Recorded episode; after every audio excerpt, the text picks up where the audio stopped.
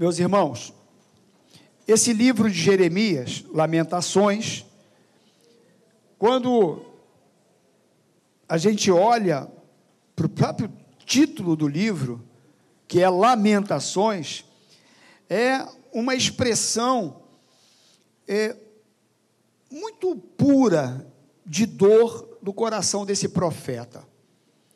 Aquele, esse profeta estava vivendo um tempo de sofrimento, e ele agora, com as suas palavras, ele expressa todo esse, esse, esse aglomerado de sentimentos. Imagina um profeta chamado por Deus, que profetiza o que Deus manda, está fazendo a, a obra de Deus, obedecendo a Deus, mas o povo não estava nem aí para o que ele estava falando. Um profeta que diz o que o povo não queria ouvir, um profeta que diz que eles haveriam de se arrependerem dos seus pecados. Um profeta que, por conta disso, é maltratado pelo seu próprio povo. Jeremias ele foi preso e jogado numa cisterna, porque ele pregava a palavra, porque ele dizia para o povo a verdade: olha, vocês têm que mudar de vida, vocês têm que se arrepender dos seus pecados. E o povo não queria ouvir, porque não era uma mensagem que massageava o ego, que satisfazia as pessoas que estavam ouvindo.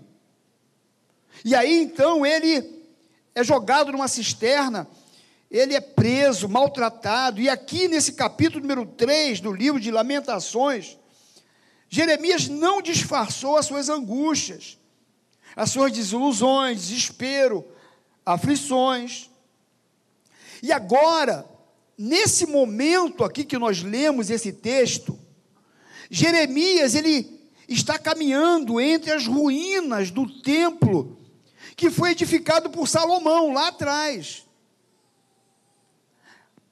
Jerusalém, aquela cidade amada, mas que foi cruelmente destruída pelos caldeus. Os caldeus, eles invadiram Jerusalém, levaram o povo para o cativeiro e destruir o templo do Senhor. E agora Jeremias está andando sobre os escombros do templo e falando isso aqui que a gente leu. Então Jeremias agora está sentindo a mesma dor, os mesmos sofrimentos, as mesmas amarguras do seu povo. E o capítulo 3, de 1 a 6, olha só, está com a Bíblia aberta? Lamentações de Jeremias, capítulo 1, no capítulo 3, de 1 a 6, diz assim: ó. Eu sou o homem que viu a aflição pela vara do furor de Deus. Ele me levou e me fez andar em trevas e não na luz. Deveras ele volveu contra a minha mão, de contínuo todo dia.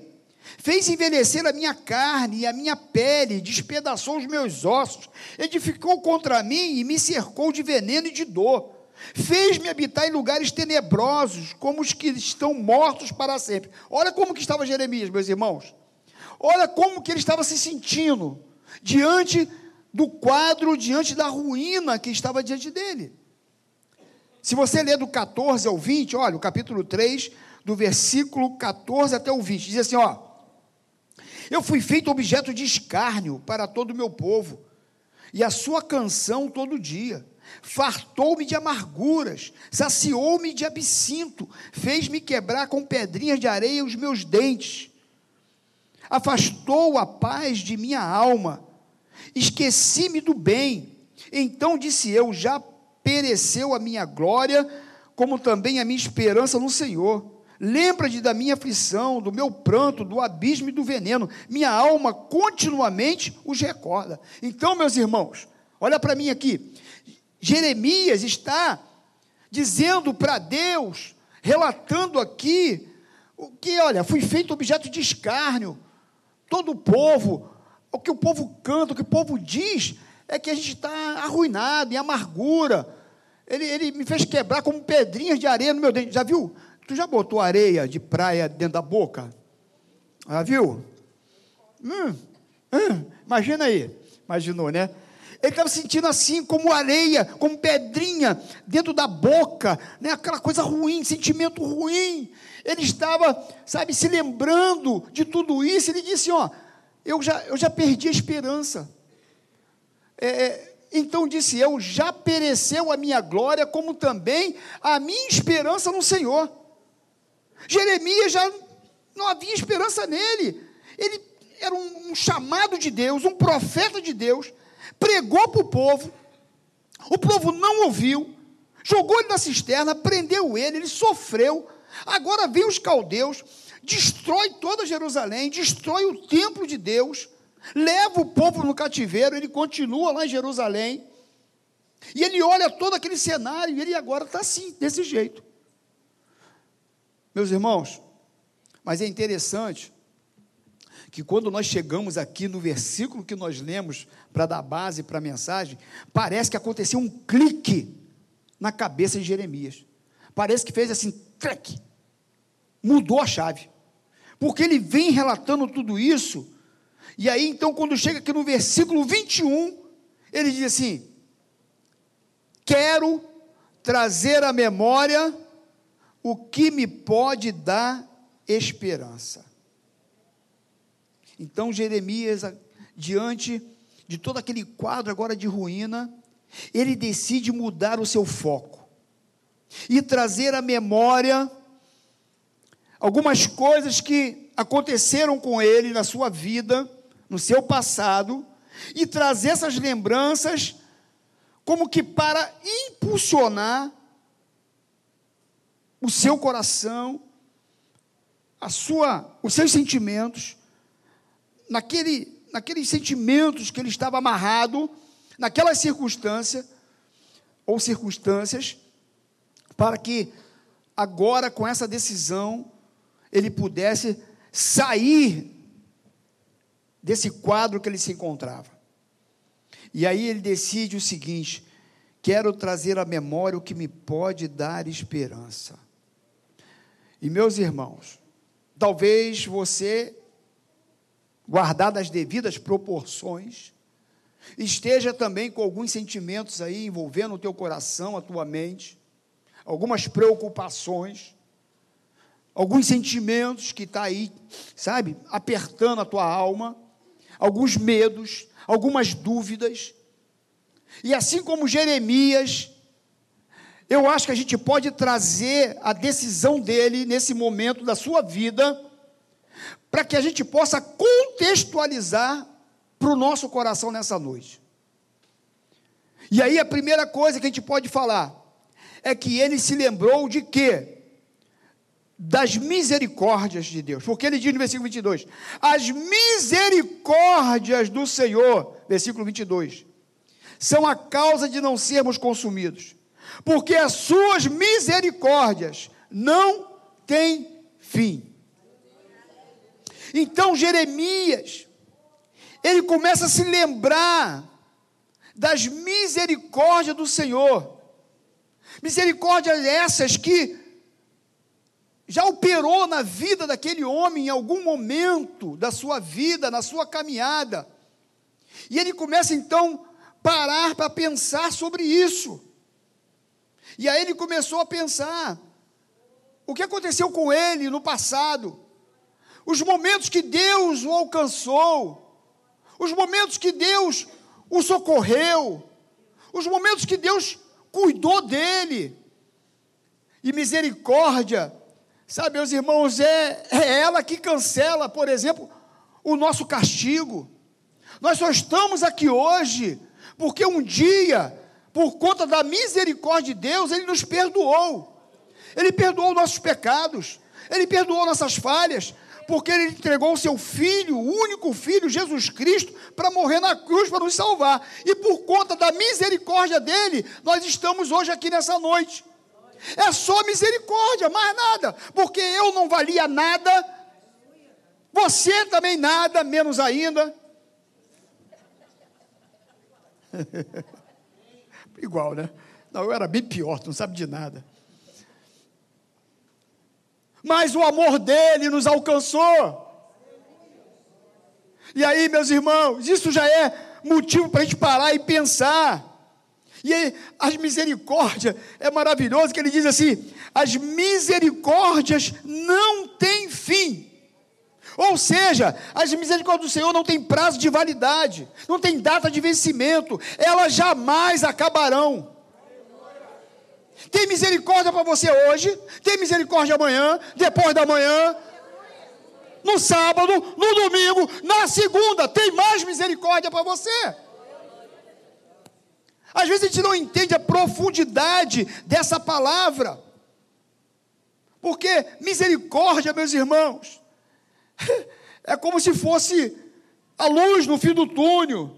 As misericórdias do Senhor nos faz enxergar além do caos, das incertezas, das desilusões da vida.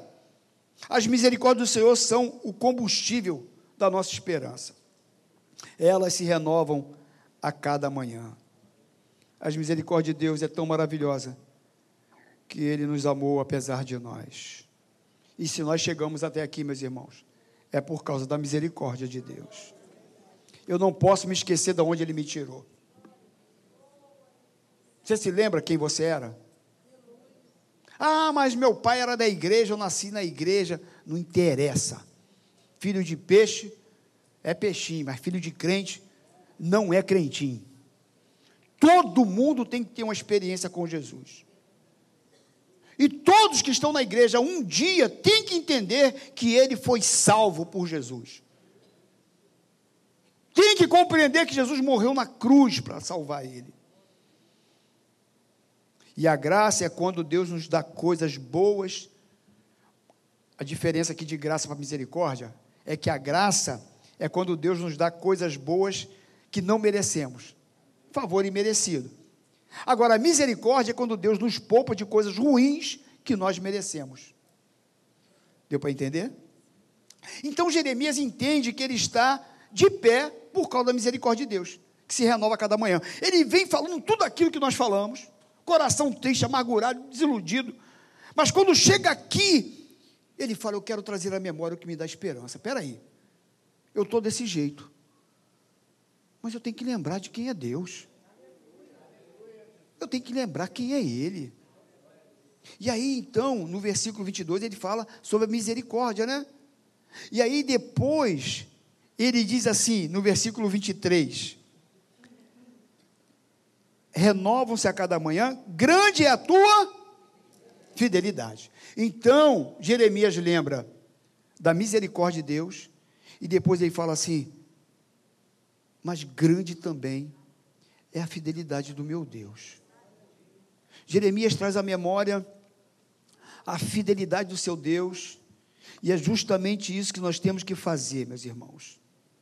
Jeremias olha para aquele cenário, para o momento, a gente vê como ele estava se sentindo, mas ele diz: opa, espera aí, eu sirvo um Deus fiel. Porque às vezes nós esquecemos que é o nosso Deus, sabia? Quando a gente está vivendo um drama sério na vida, quando vai tudo bem, de repente você começa a enfrentar algo que você não estava esperando, algo difícil, algo complicado. Muitas vezes você começa a colocar em dúvida quem é o seu Deus. Você começa a duvidar se realmente, sabe, o seu Deus, ele te ama de verdade, se ele é fiel realmente, se ele está cuidando de você realmente. Mas Jeremias, ele vem com aquele sentimento, mas ele chega uma hora que ele fala: Não, opa, peraí, se eu estou de pé, é porque as misericórdias dele é a causa de eu não ser consumido. Se eu estou de pé, é porque grande é a tua fidelidade. Tem tanto versículo aqui para a gente ler, meus irmãos, e eu vou tentar acelerar aqui ler alguns versículos. Não precisa abrir, não, mas eu vou ler rápido. Isaías 54, 10 diz assim: Embora os montes sejam sacudidos e as colinas sejam removidas, ainda assim a minha fidelidade para com você não será abalada, nem será removida. A minha aliança de paz, diz o Senhor, que tem compaixão de você. Jeremias pensou: eu pregava para o povo sobre um Deus fiel, e eu não posso me esquecer disso. Jeremias, com certeza, começou a se lembrar de como Deus sempre guardou o povo de Deus. Ele abriu o mar vermelho, saiu água da rocha, nuvem para o sol, coluna de fogo para aquecer a noite e para iluminar. Como Deus cumpriu Sua palavra e os levaram a conquistarem a terra prometida. Tantos testemunhos. A fidelidade de Deus nos lembra de Suas promessas, porque sabemos que Ele as cumpre, que Ele prometeu e Ele cumpriu. Salmo 34, 7 diz assim: O anjo do Senhor acampa-se ao redor dos que o temem e os livra. Ele é fiel quando ele me promete me guardar. Salmo 34, 19 diz assim: ó, Muitas são as aflições do justo, mas o Senhor de todas o livra. E sabe, meus irmãos, na verdade, esse, isso aqui é uma promessa. Muitas são as aflições do justo, mas o Senhor de todos os livra. E é uma verdade. Vem a aflição, Ele livra. Aí vem a aflição de novo, Ele livra. Estevão, vem a aflição de novo, Ele livra. E às vezes é, é diária, né, Estevão? E Ele livra. E Ele livra. E Ele livra. E se chegar um dia Ele não livrar, é porque chegou a hora de você ir para a glória.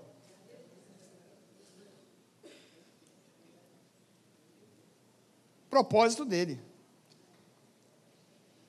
Salmo 92, 1 e 2 diz Bom é render graças ao Senhor e cantar louvores ao teu nome, ó Altíssimo, anunciar de manhã a tua misericórdia e durante a noite a tua fidelidade. No versículo 24 e 25, ele se lembrou do caráter de Deus. Olha, diz assim: A minha porção é o Senhor, diz a minha alma, portanto esperarei nele. Bom é o Senhor para os que esperam por ele, para a alma que o busca. O povo, quando entrou na terra prometida, recebeu uma porção de terra, ficaram maravilhados. Deus cumpriu a promessa. Cada um recebeu uma parte da terra prometida porque até era um povo sem terra, né? Morava no Egito, era escravo. Passou pelo deserto, não tinha nada. Agora entra na terra prometida e recebe uma porção de terra. Por isso que o salmista diz justamente o que está escrito aqui, né? Que é, é bom é render graças ao Senhor e cantar louvores ao teu nome. E aí, quando o povo então entra na terra, recebe uma, por, uma porção da terra. Jeremias, ele diz isso: a minha porção, a minha herança é o Senhor. É o que está escrito né, no versículo de número 24. A minha porção é o Senhor, diz a minha alma. Ou seja, não tem terra, não tem bem, não tem nada nessa vida maior do que ter Deus dentro do coração do que ter Deus habitando dentro de mim. A porção maior na minha vida é o meu Deus. Como dizendo, tu és a minha fonte, tu és a minha colheita, tu és a minha herança. Conhece alguma coisa parecida com isso? O Senhor é meu pastor. Nada me faltará. O Senhor é meu pastor. Nada me faltará. Ah, mas pastor, se ele é meu e nada me faltará, não falta consolo nesse momento de dificuldade. Não falta, não falta cuidado nesse momento. Não falta amor nesse momento de Deus com você. Jeremias diz: Eu quero trazer a memória, porque só em Deus eu posso ter esperança. Versículo 25 Bom é o Senhor para o que esperam, porque Ele, para a alma que o busca. E o significado, meus irmãos, de esperar é justamente essa questão de você confiar, de você saber que seu Deus é um Deus de misericórdia, é um Deus fiel. Isso, essa questão de esperar, meus irmãos, é algo tão importante na nossa vida, porque quando eu espero em Deus, eu realmente estou dizendo que eu confio em Deus, que eu sei quem Ele é, que eu conheço o caráter dele, que eu sei que Ele é bom. E que Ele vai fazer o melhor na minha vida.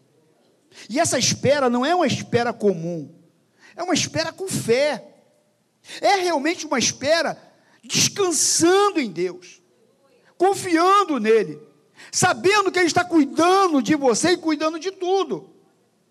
Porque, meus irmãos, às vezes as pessoas pensam que esperar é ficar deitado em casa e esperando acontecer. Não, você tem que fazer a sua parte, vai atrás, corre e faz o que você tem que fazer, mas vá confiando e sabendo que Ele está cuidando de tudo, meus irmãos. É descansar em Deus, sabendo que Ele está abrindo as portas que for necessária, que Ele vai, sabe, fazer o milagre quando for o tempo dele, a hora certa dele, e que Ele continua no controle de tudo. O certo é que, no momento adequado, o socorro divino virá. Esse momento, no entanto, não é o que muitas vezes nós humanos demonstramos com a nossa pressa, com a nossa ansiedade, com as nossas decisões precipitadas. Por isso, eu preciso descansar em Deus e confiar. Esperar no Senhor inclui ser perseverante até mesmo no sofrimento. Saber que Deus vai fazer o que Ele disse que vai fazer. Esperar no Senhor possui um alvo superior, que é viver a Sua palavra, que é confiar na Sua palavra. Por isso que o Salmo 37, versículo 4 diz assim: Agrada-te do Senhor, e Ele satisfará os desejos do teu coração. Entrega o teu caminho ao Senhor, confia nele, e o mais Ele fará. O povo de Deus não apenas espera nele por um socorro temporal nesta vida, mas por um livramento definitivo e eterno. Por isso, Isaías 25, 9 diz assim: Naquele dia se dirá: Eis que este é o nosso Deus, a quem aguardávamos, e ele nos salvará.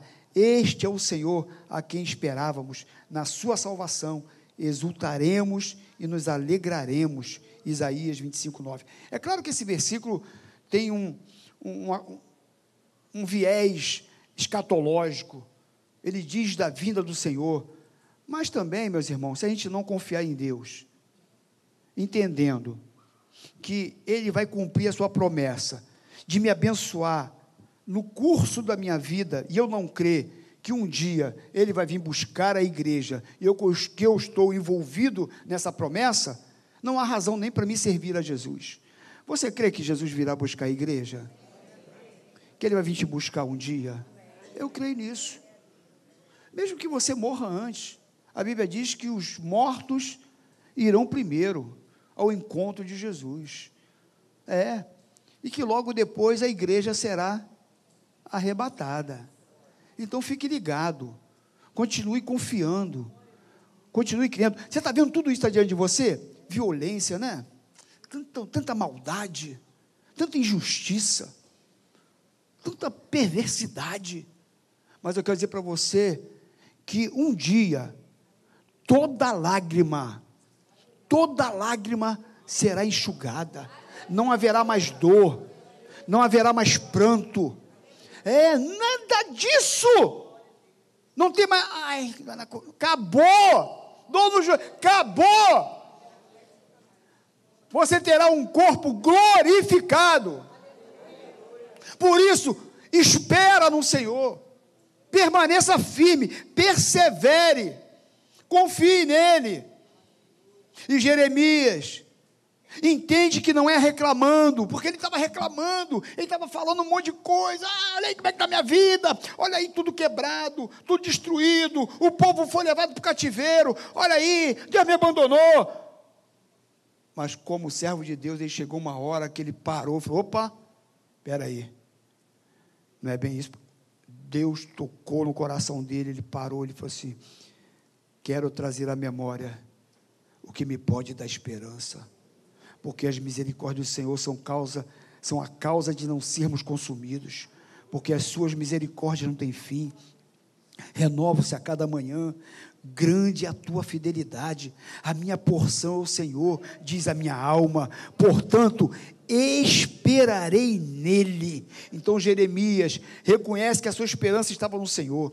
Jeremias, à medida, meus irmãos, imagino eu, que ele andava no meio daqueles escombros da cidade de Jerusalém. Ele chega num momento que ele tira os olhos das circunstâncias, que ele tira os olhos dos escombros e olha para o alto e encontra o que ele precisava: esperança. Por isso, nessa noite, tira os olhos das circunstâncias, tira os olhos daquilo que está te afligindo, aquilo que está está te apertando o coração, está te deixando angustiado, e olha para o alto, olha para Jesus, confia na palavra dele, ele continua sendo o mesmo Deus, meus irmãos. E o que eu estou falando aqui, não sou eu que estou falando, mas é o Espírito Santo que fala para você nessa noite, ele continua cuidando de você. Ele continua tratando de você. A misericórdia dele não acabou. Ele continua sendo o mesmo Deus fiel. Jeremias, então, caminhando naquele, naquele cenário, ele para e pensa, e ele traz à, à memória aquilo que podia dar esperança para ele. Sabe, meus irmãos, tem coisas que acontecem conosco que a gente esquece, né? Do que Deus fez, de quem Deus é. Outro dia a gente estava pensando nisso, né, Cida?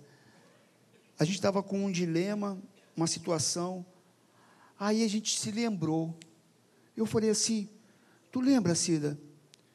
Um dia que o Lucas era pequeno, e ele estava com a febre muito alta.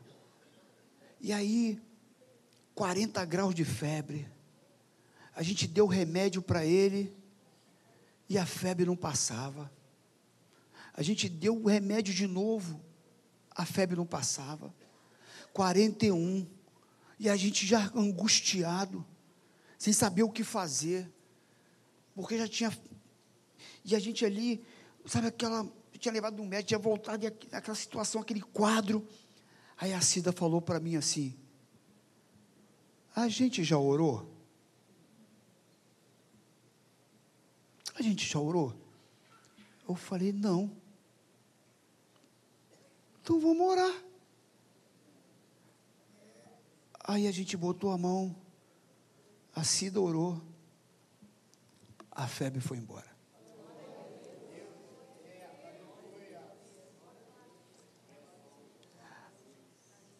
Essa experiência que a gente teve com Deus, quero trazer à memória aquilo que me dá esperança. Quando eu estou enfrentando uma situação difícil, eu lembro coisas como essa. De como meu Deus já agiu de maneiras. Isso aqui foi só uma coisinha na nossa vida, né? quantas experiências nós tivemos.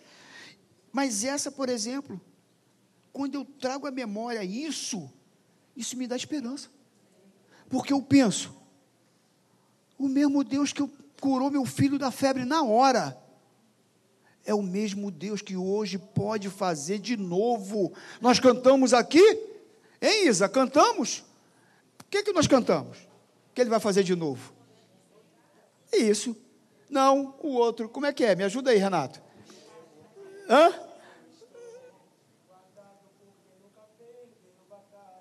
Olha aí, rapaz. Isso é outro nível, né?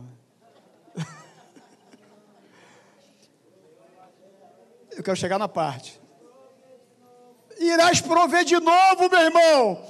Da mesma maneira que ele curou naquele dia, ele vai prover de novo, ele cura hoje de novo, ele te abençoa de novo. Então traga à memória aquilo que te dá esperança. Traz a memória para o teu coração aquilo que ele já realizou na tua vida. Você se lembra? Você se lembra daquele dia? Você lembra? Você lembra, Estevão, daquele dia que você pensou que não tinha jeito? que ele chegou com a provisão na hora. Você lembra, Neiva, naquele dia? Você lembra? Você lembra, Sandra, naquele dia? Lembra, lembra aquele dia? Então, lembra aí. Você lembra, Patrícia, aquele dia? Você lembra? Hein? Que a tua filha estava internada no hospital com uma bactéria que os médicos não sabiam como resolver, não sabiam como fazer. E a igreja entrou em oração, todo mundo orando. E a bactéria foi embora em nome de Jesus. E ela ficou curada. Eu preciso, eu preciso trazer à memória, meus irmãos, aquilo que me dá esperança. Foi isso que ele fez.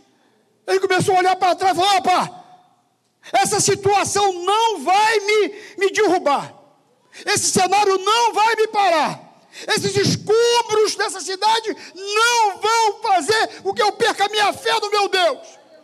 Eu quero trazer à memória o que pode me dar esperança, porque as suas misericórdias são a causa de não sermos consumidos, e a sua fidelidade, ela dura para sempre. Aplauda o Senhor Jesus e fique de pé.